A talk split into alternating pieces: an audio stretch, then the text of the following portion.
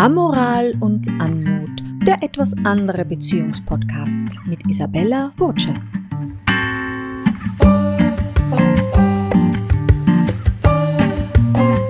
Schön, dass Sie hier sind und sich auf eine Amorie einlassen. In diesem Podcast werden gewohnte Beziehungsmodelle erweitert, Glaubenssätze hinterfragt und Motivationen durchleuchtet und wir werden etwas andere Beziehungsgeschichten hören. Der Podcast besteht aus drei Staffeln. Die erste Staffel umfasst die Audiobook-Version des Buches Polyamoral von einer Affäre zu Polyamorie und einer ungewöhnlichen Freundschaft. Wer dieses Buch bereits kennt, kann die ersten neun Folgen dieses Podcasts locker überspringen oder sie sich nochmal, von der Autorin selbst vorgelesen, zu Gemüte führen.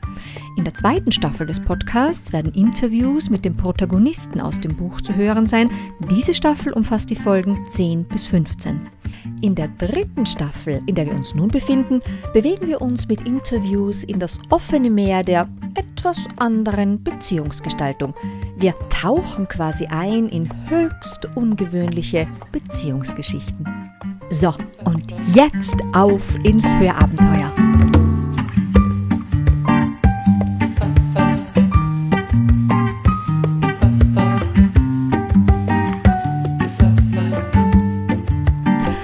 Wer sagt, dass sich Lebenseinstellungen und Werte über die Zeit nicht gravierend verändern dürfen? Wobei die Zeit selbst daran keinen Anteil hat, sondern das, was wir innerhalb dieser Zeit erwirken. Herzlich willkommen zu einer weiteren Folge des Podcasts Amoral und Anmut, dem wir heute einem recht veränderungsfreudigen Thema widmen. Für all jene, die den Podcast schon eine gewisse Zeit verfolgen, ist mein heutiger Gast keine Unbekannte. In der heutigen Folge Nummer 20 in Reminiszenz zu Folge Nummer 10 freue ich mich sehr, ein zweites Mal Kaya bei mir zu Gast begrüßen zu dürfen. Herzlich willkommen, Kaya. Hallo, ich bin wieder da. Also für all jene, die den Podcast oder auch das Audiobook Polyamoral jetzt nicht so gut kennen, eine kurze Vorgeschichte. Du, Kaya, lebtest jahrelang in einer mehr oder sagen wir weniger glücklichen, aber jedenfalls monogamen Ehe mit deinem Ehemann Dorian. Monogam aus deiner Sicht, denn wie sich nach neun Ehejahren herausstellte, hatte dein Mann schon seit mehreren Jahren parallel zu dir eine Geliebte. Nach anfänglichem, allzu nachvollziehbaren, jedoch relativ kurzem Tumult hast du dich entschlossen, aus der Krise eine Tugend zu machen und die Geliebte in die Ehe mit aufzunehmen. Das heißt, ihr habt dann mit einem polyamoren Partnermodell zu dritt experimentiert und es gelebt. Und auch wenn das einige Zeit gut ging, ist das Experiment dann letzten Endes gescheitert. Für dich selbst jedoch ist die Überzeugung zum polyamoren Lebensstil geblieben. Du hast dich dann nach der Ehe ausführlich und vielfach hierbei ausprobiert und meintest noch vor neun Monaten, als wir dein Interview in Folge 10 aufgezeichnet hatten, dass du die Polyamorie nun verinnerlicht hättest, die Monogamie für dich ein Auslaufmodell sei, denn kaum jemand könne als Partner für einen alles erfüllen, wonach einem in einer Partnerschaft sehnt.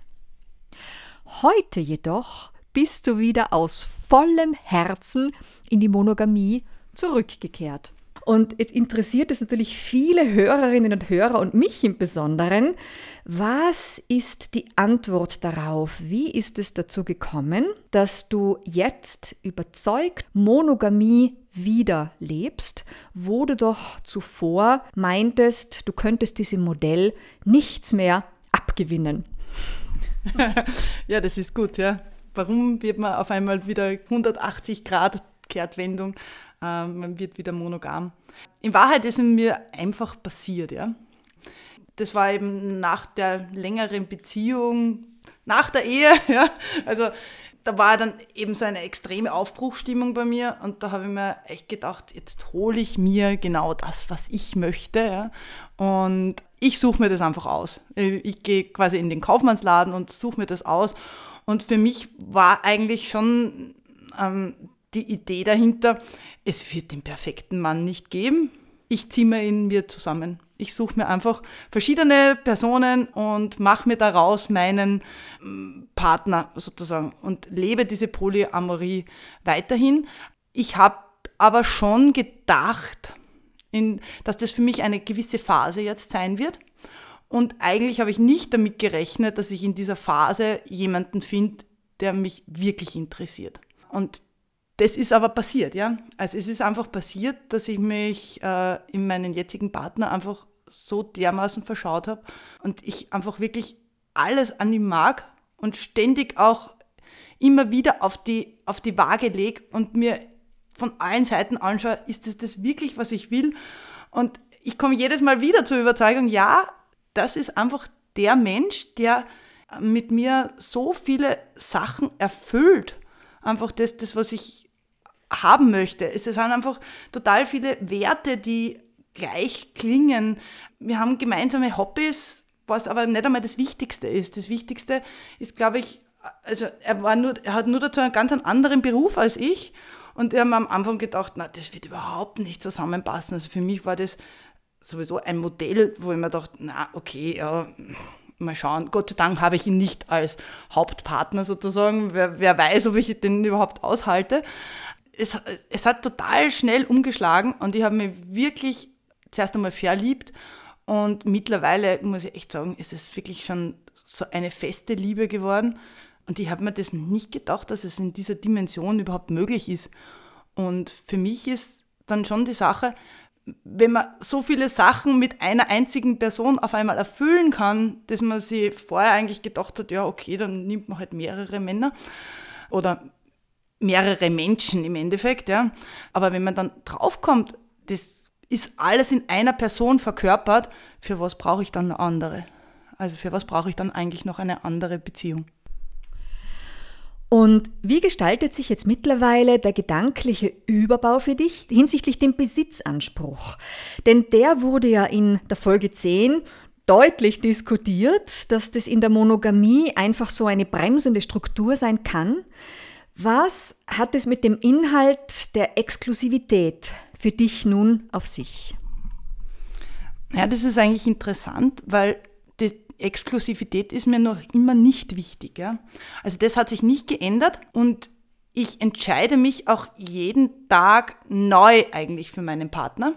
Und es wurde auch von mir nie gefordert, dass ich jetzt monogam leben sollte oder sonst irgendwas. Ich hätte mir das auch nicht mehr aufs Auge drücken lassen. Es ist eigentlich mehr auch der Wunsch von meinem Partner kommen, dass er, der ja eigentlich poly Amor lebt in, in einer gewissen Weise, weil er halt noch mit seiner Familie und mit seiner Frau zusammenlebt. Aber er für sich auch gesagt hat, er liebt seine Frau noch in einer gewissen Weise, allerdings möchte er mit mir leben. Das heißt, ich habe eigentlich auch nie eine Exklusivität eingefordert. Mir ist es aber total wichtig, möglichst viel Zeit mit ihm zu verbringen. also, weil ich ihn einfach so gern mag und einfach jede, am liebsten jede Minute mit ihm verbringen möchte, hat aber nichts damit zu tun, dass ich ihn aus meinem Besitz ansehen würde. Und ich finde gerade dieses Besitztum oder, oder jemanden besitzen zu wollen, das ist so freiheitseinschränkend, auch wenn man vollkommen verliebt ist. Also ich würde mir das auch nicht mehr aufs Auge drucken lassen, dass jemand über meine Zeit verfügt über das, was ich möchte, sondern das muss immer eine gewisse Freiwilligkeit auch von meiner Seite sein. Ich möchte niemandens Besitz sein. Also eigentlich erinnert mich die Beschreibung dessen jetzt sehr an die Rolle der Ines aus dem Buch Polyamoral, fast als wären jetzt die Rollen und die Sitzplätze getauscht worden. Deine ausgedrückte Toleranz hinsichtlich des Gönnens gegenüber dem Partner und auch dem Teilen und auch dem Nicht in Konkurrenz gehen, sprachen ja schon im Buch Polyamoral Bände und haben ja viele Leserinnen und Hörerinnen verblüfft. Sogar beim Sex machte deine Großzügigkeit zum Teilen nicht Halt. Wie steht es aber jetzt um deine Einstellung gerade bezüglich Sex, Erotik, sprich Sex mit anderen Partnern, Sex deines Partners mit jemandem anderen. Kannst du das angesichts des Zurückkehrens in die Monogamie für dich persönlich dem Partner jetzt trotzdem gönnen? Ja, ja, ich kann es ihm noch immer gönnen. Ich habe erst vor, vor kurzem, wie halt wieder auch die Diskussion war, wie quasi diese, seine Ehe weitergeht, habe ich ihm auch angeboten, also ich habe kein Problem damit, wenn du... also ja, ich kann es ihm auch gönnen. Also das ist mir, ich bin mir so sicher in meiner jetzigen Position, ich weiß einfach auch ganz genau, das, was ich mit ihm habe, das ist so etwas Besonderes. Das habe ich ja sowieso ich für mich. Ja. Ob er jetzt noch mit jemandem anderem was anderes hat, das schränkt mich in meiner Freiheit oder in meinem, in meinem Tun ja in keinster Weise ein. Natürlich, sage ich mal, Krankheiten vorausgesetzt, dass die außen vor gehalten werden. Ich habe ihn auch vor kurzem erst äh, wieder dazu man, ermutigt. Ich habe es ihm einfach freigestellt. Ich habe gesagt, wenn du mit deiner Frau auch noch was haben möchtest, dann soll es mir recht sein. Ja? Ich habe damit jetzt kein Problem, weil ich eben ganz genau weiß, was ich mit dir habe. Und das Interessante ist ja, er möchte es ja gar nicht. Also er hat sich eigentlich noch viel mehr für diese, für eine monogame Beziehung entschieden, einfach weil, weil es, glaube ich, auch für ihn relativ schwierig ist, sich so aufzuteilen auf zwei Partner. Und ich weiß das auch selbst noch aus eigener Erfahrung, wie kompliziert das sein kann, wenn man einfach wirklich auf zwei Menschen in irgendeiner Weise gleich eingehen soll und dass da eben auch keine Diskrepanz oder unausgesprochene Neidigkeiten und so weiter entstehen.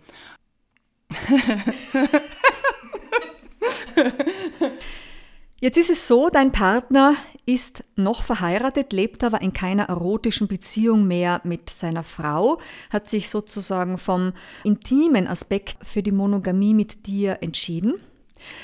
Würdest du diesen Mann nun gerne als deinen Mann bezeichnen?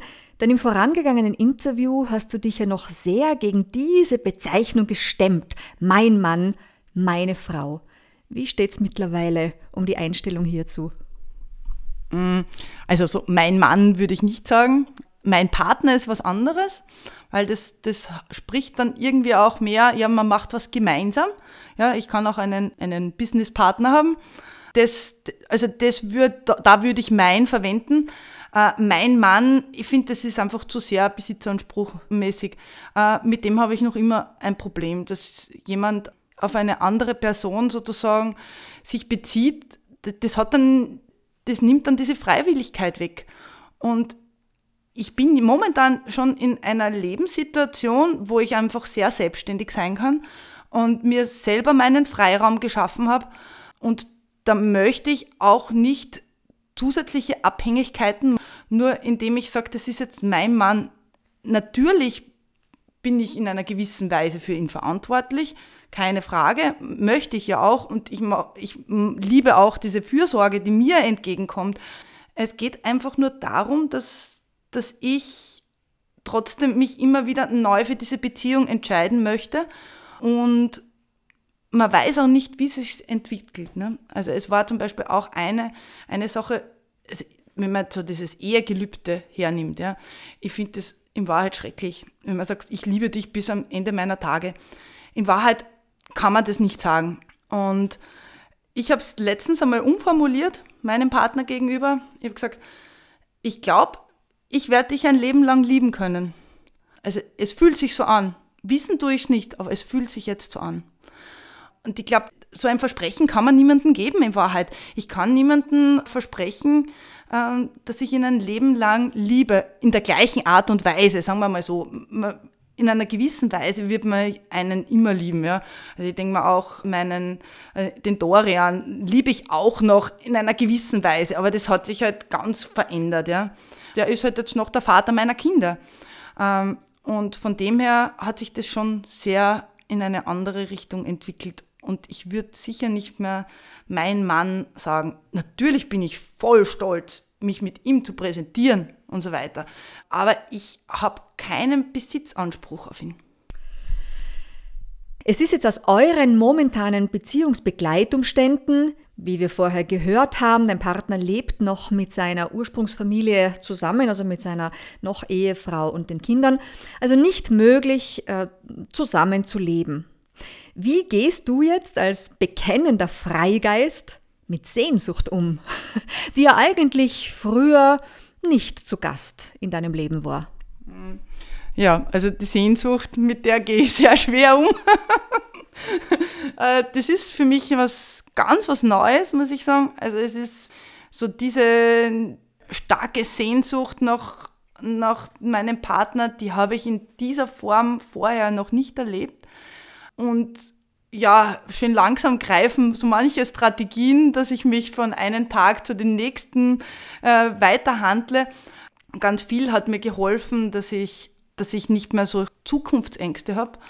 Es war für mich eine Zeit lang extrem schwer, weil ich mir gedacht habe, ah, was ist, wenn ihm jetzt etwas passiert und wir können dieses Leben, das wir uns eigentlich erträumen, gemeinsam dann vielleicht gar nicht leben. Und da hat mir aber sehr gut von meiner Psychotherapeutin der Hinweis geholfen, dass sie gesagt hat, wenn in einem Moment dann etwas passiert, was wirklich Schlimmes, dann weiß man, was zu tun ist.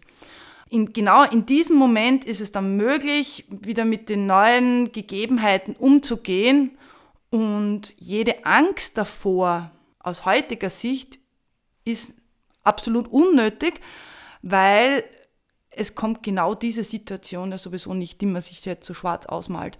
Aber das war wirklich lange Zeit ein extremes Thema für mich, einfach aus dieser aus dieser Sehnsucht in diese, in, und dann mit diesen Ängsten damit, ob ich ihn doch noch einmal wiedersehe, vielleicht, vielleicht passiert ihm etwas. Und das habe ich eigentlich jetzt relativ gut unter Kontrolle. Hat dir da auch mitunter der Austausch mit der Ines geholfen, die ja, so könnte man sagen, eine Sehnsuchtsmeisterin geworden ist im Laufe der Polyamoralgeschichte? Ja, auf jeden Fall. Also ich habe äh, gerade in den Zeiten, wo es mir richtig schlecht gegangen ist, oder halt, ich habe sie immer wieder auch um Rat gefragt, weil mich, ich mein, das, das Schlimme war ja, mich hat meine Situation wirklich so extrem immer an die Ines erinnert. Das war, ich, ich habe ständig Angst gehabt, dass, dass ich auch genau in so einer Affäre lande und die dann im Endeffekt irgendwann einmal katastrophal endet. Und vor dem habe ich wirklich, wirklich lange Zeit extrem Angst gehabt, obwohl bei mir jetzt die Umstände sicher ganz anders liegen. Also es, es weiß seine Frau Bescheid von mir. Äh, das andere ist nur, seine Kinder wissen nicht Bescheid, dass eben der Vater ein mehr oder weniger ein Doppelleben lebt. Ja. Das ist für mich total schwer auszuhalten, vor allem weil da auch immer so eine gewisse Lüge mit im Spiel ist. Ähm, und eben genau diese Situation, einfach, dass da gelogen wird, dass, es, dass die, die Zukunft noch nicht so klar ersichtlich ist und im Endeffekt mit diesem Negativbeispiel, dass es halt auch wirklich in die Hose gehen kann, wenn sich auch quasi dieser Affärenstatus immer weiterzieht über Jahre hinweg. Das hat mir extrem zu schaffen gemacht, aber auch deswegen habe ich ganz viel Kontakt mit der Ines gesucht, weil ich mir gedacht habe, gerade diese Sachen, wie, wie kommt man da drüber, über gerade diese Sehnsuchtgeschichten, wenn er nicht mehr, wenn er momentan nicht greifbar ist, weil er eben mit den Kindern unterwegs ist und ich ihn nicht kontaktieren kann, was machen wir, welche Strategien gäbe es da? Da hat mir die Ine schon sehr geholfen. Auch dieses Akzeptieren, dass die Situation jetzt so ist. Ja? Also, dass ich halt jetzt nicht mit ihm kommunizieren kann, dass er jetzt nicht bei mir ist und dass ich halt jetzt mein, mein Leben ohne ihn gestalten muss. Ja? Und ich habe mich selbst schon so für dumm gefunden. Ja. Ich, hab, ich, ich, bin ja selbst auf mich losgegangen, wo ich mir denkt habe, boah, wie gibt es denn das, dass man so einem Menschen nachläuft und dann überhaupt nicht mehr fähig ist, sein eigenes Leben zu leben. Ja. Ähm, aber im Endeffekt hat mir dann einfach wirklich auch zu irgendeinem gewissen Zeitpunkt, kann es jetzt gar nicht mehr sagen, habe ich es dann einfach einmal akzeptiert, dass es so ist. Ich glaube, das ist total notwendig, dass man einfach diese Akzeptanz dann einmal aufbringt und nicht ständig dagegen kämpft und das noch weiter herbeisehnt oder halt glaubt, dass man diese Sehnsucht unbedingt bei sich halten muss, damit der Partner nicht davonflutscht oder so, sondern dass man einfach wirklich mal sagt, okay, die Situation ist jetzt so und ich versuche jetzt einfach wirklich das Beste daraus zu machen. Mhm. Punkt. Das heißt, die klassische Variante während der Sehnsucht, sich abzulenken, zum Beispiel ein neues Hobby zu etablieren oder etwas mit Freunden zu unternehmen, auf den Tisch zu hauen. Und das ist nicht die Wahl der Wahl gewesen, mit der Sehnsucht umzugehen. Es hat halt einfach nicht funktioniert. Ich habe mich eher abgelenkt, mit so, so gut gegangen ist. Ich habe einfach nur gemerkt, das letzte Eizel war einfach wirklich, das einfach zu akzeptieren, dass es jetzt so ist und dass ich jetzt einmal nichts dagegen oder dafür kämpfen kann, dass es jetzt besser wird in dem Moment. Einfach einmal akzeptieren und damit zu leben. Hundertprozentig ist mir nicht gelungen. Das Sitzenbleiben mit der Sehnsucht, ruhig und innig nebeneinander und plötzlich wird es friedlicher. Würdest du sagen, dass der bewusste Schritt in die Monogamie eigentlich eine Weiterentwicklung in der Liebe gegenüber der Polyamorie ist? Denn die Polyamorie ist zwar die quantitative Liebe und auch die Toleranz ist natürlich sehr gereift in diesem Lebensentwurf, jedoch in der jetzigen Monogamie die qualitative Liebe überwiegt. Glaubst du, dass es dass der Mut, den es braucht, sich auf eine Monogamie wieder einzulassen und sich auf einen Menschen zu konzentrieren, eben eine Weiterentwicklung ist gegenüber dem Aufteilen der Liebe auf mehrere Personen? Ich glaube, so mutig war es gar nicht. Es ist mir in Wahrheit einfach passiert. Ja. Also es ist ja, es ist nicht so, dass ich mir jetzt überlegt habe, ja, jetzt möchte ich wieder, jetzt möchte ich wieder monogam leben.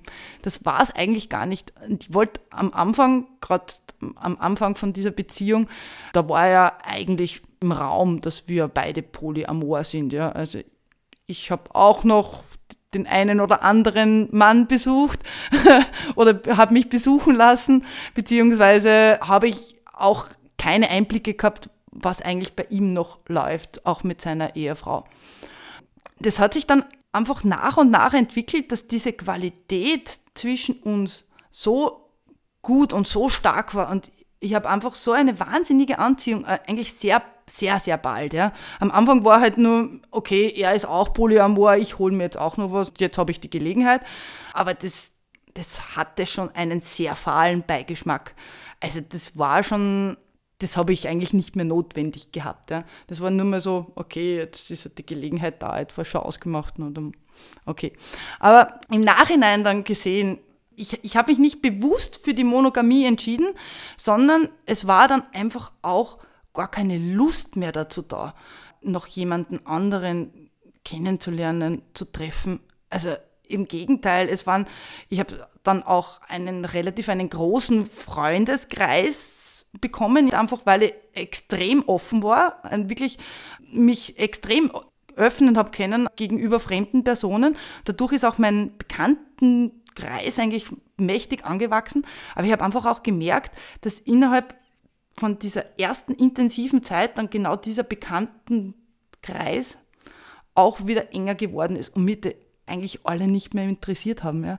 Also es war dann eigentlich wirklich auf einmal der Fokus ist einfach wirklich nur mehr auf diese eine Person gekommen, was ich als total schön empfunden habe, auch für mich. Also am Anfang habe ich vielleicht ein bisschen Angst gehabt, dass ich mich verliere in einen einzelnen Menschen und eben dann gekoppelt mit dieser Angst, dass ich mir da, dass ich ewig in einem Affärenstatus bleibe. Das war, war ein bisschen schwierig anfangs, aber mittlerweile denke ich mir einfach, es ist einfach so schön, wenn man wirklich so die wahre Liebe einmal gefunden hat, so wie es beim Lied Nature Boy drinnen ist. The greatest thing you ever learn is to love and to be loved in return. Und das ist wirklich, es ist so wunderschön, wenn man das einfach einmal hat und ich brauche einfach nicht mehr. Es ist jetzt nicht, dass ich mich künstlich einschränken möchte. Ich will einfach gar nicht mehr. Es ist schon eine interessante Kombination. Das Herz eines polyamoren Menschen schlägt in dir mit all der Toleranz und den Begleitumständen der Lebenserfahrung und man sich dann bewusst für eine Monogamie entscheidet. Das heißt, es ist alles andere als ein Rückschritt, sondern es ist eigentlich eine Komplettierung, könnte man das so beschreiben. Ja, das kann man auf jeden Fall so beschreiben. Also es hat sich einfach mehr es hat sich eigentlich ein irrsinnig schönes Leben ergeben dadurch.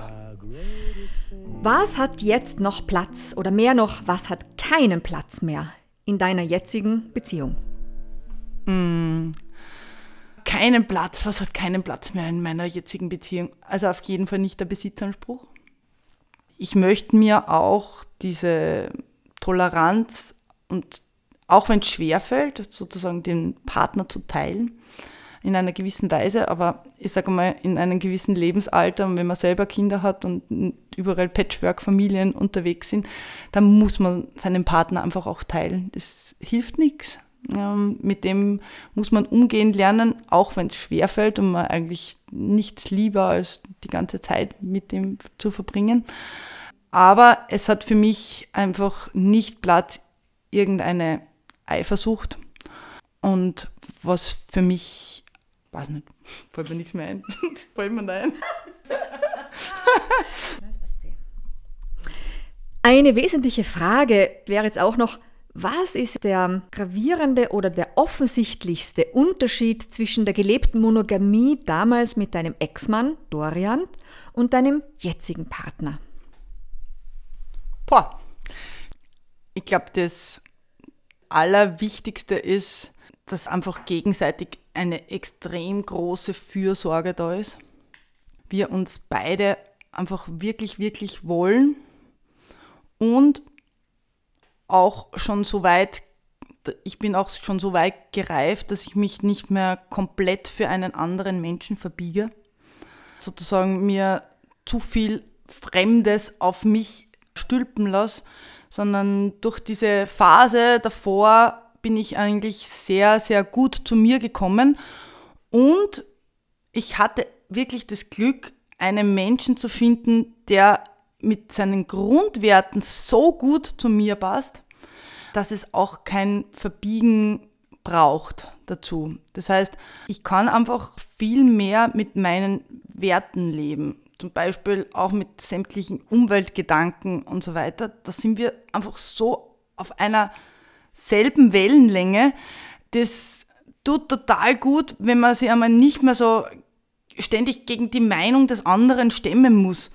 Und ich sage, das ist, es, es, es flutscht einfach. Und das ist so schön, weil es einfach nirgends eckt und einfach die, man sich immer wieder auf diese gleichen Grundwerte äh, besinnen kann, die eigentlich immer da sind. Ja.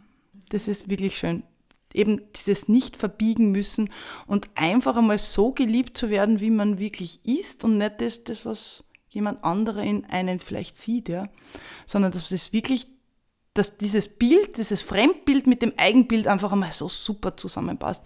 Das ist echt herrlich. Es ist schon eine große Reifung, glaube ich, da passiert, denn du gehst scheinbar, wie wir hören, ohne jeglichen Zweifel oder Vorbehalt in diese jetzige Monogamie, wo du doch ja eigentlich jeden Grund dazu hättest, aufgrund des Betrugs und aufgrund der jahrelangen Geheimnisse, die in der letzten Monogamie stattgefunden haben. Wie ist dir das gelungen, diesen Zweifel bei dir nicht einziehen zu lassen? Hm, ich glaube, ich höre einfach ganz genau auf mein Herz und das schlagt einfach total für den Menschen. Ich meine, ich weiß nicht, ich, pff, ja, hineinschauen kann ich nicht, ja. Aber es gibt einfach auch extrem viele Beweise, die er mir auch schon erbracht hat, dass er sehr, sehr, sehr ähnlich fühlt. Und es ist auch das, das, was wir jetzt miteinander haben, das kann uns niemand nehmen. Das ist halt auch das Schöne das weiß ich einfach ganz genau, das, das, was wir gemeinsam, wenn wir zusammen sind, was wir miteinander haben, das ist, und selbst wenn es morgen aus ist, genau diese Vergangenheit, die kann mir niemand nehmen. Und in die Zukunft schauen kann ich sowieso nicht, was passiert. Ähm, aber ich sag, rein durch das im Vergleich jetzt auch zu meinem Ehemann, wie viel Gemeinsamkeiten einfach da sind. Es, es wäre jetzt ke absolut keine Notwendigkeit, dass er mich betrügen müsste. Und von dem her habe ich da nicht einmal den leisesten Zweifel daran, weil einfach so viele Sachen so perfekt zusammenpassen. Ja, täuschen kann man sie immer, aber ich glaube es einfach nicht. Was ist es aus deiner Sicht und nach dem Durchlaufen all dieser Phasen, Monogamie, Ehe, Betrug, Polyamorie, dann wieder eine andere Form von Polyamorie, was ist aus deiner Sicht die wahre Liebe?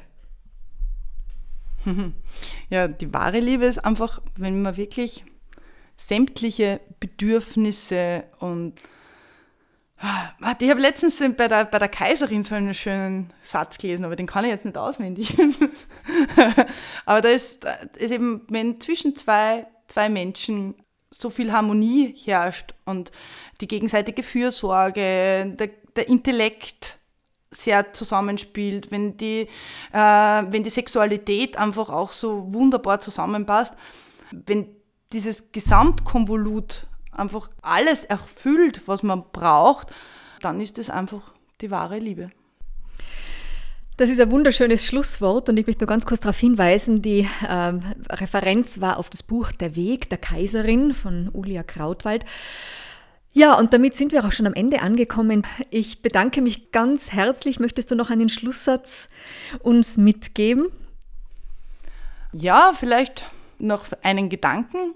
Ich denke mal, die Polyamorie ist prinzipiell ein interessantes Konstrukt, aber ist eigentlich nur ein Hilfsmittel, wenn eine wahre Liebe noch nicht vorhanden ist oder wenn es einfach die, die, die Begleitumstände nicht zulassen, dass man auch Beziehungen sofort beendet. Eben gerade wenn Kinder im Spiel sind.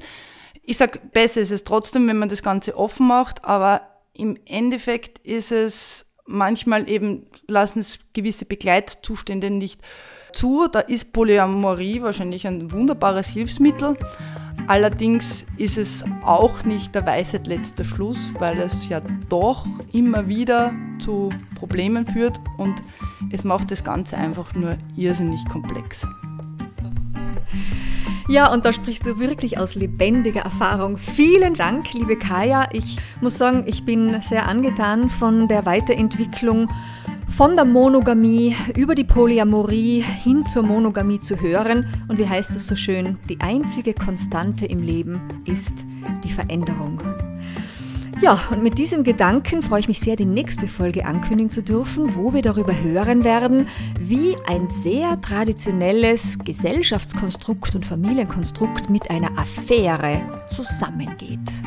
In diesem Sinne, alles Liebe.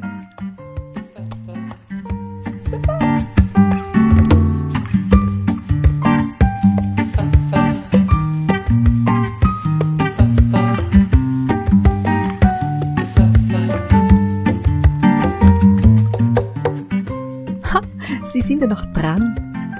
Wenn Ihnen dieser Podcast etwas bedeutet hat, dann bitte abonnieren Sie ihn oder schreiben Sie eine super Bewertung oder senden Sie jetzt gleich einen Link dorthin, wo der Podcast gehört werden soll. Wenn Sie mit mir, Isabella Burger, in Kontakt treten möchten, vielleicht weil Sie auch eine etwas andere Beziehungsgeschichte auf Lager haben und daher Interviewpartner für diesen Podcast werden möchten, so können Sie das tun über meine Homepage www.ib-moderation.com. Ebenso, wenn Sie an einer meiner Moderationen, Buchlesungen oder an einem Gastauftritt bei Ihrem Podcast interessiert sind. Vielen Dank fürs Zuhören. Ich schätze das sehr, dass Sie bis zu diesem Schlusssatz drangeblieben sind. Redaktion Isabella Burger, Social Media missinglink.com, Photocredit Nikki Webb, Jingle Bossa Nova in my heart.